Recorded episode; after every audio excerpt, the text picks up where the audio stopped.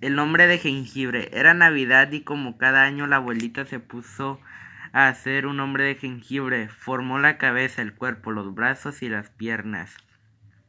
Y pero cuando iba a meterlo en el horno, el hombre de jengibre saltó de la bandeja y escapó. La anciana corrió, pero el hombre de jengibre fue rápido, más rápido que ella.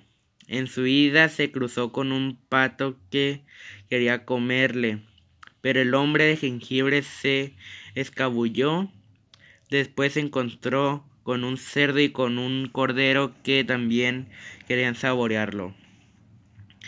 Huyó de todos ellos, caminó del río, donde estaba un zorro muy astuto, que le dijo Soy tu amigo, te ayudaré a cruzar el río. El hombre de jengibre se echó encima de la cola sedosa del zorro y se salió nadando por el río. El zorro le pidió que se echara sobre su espalda para que no se mojara.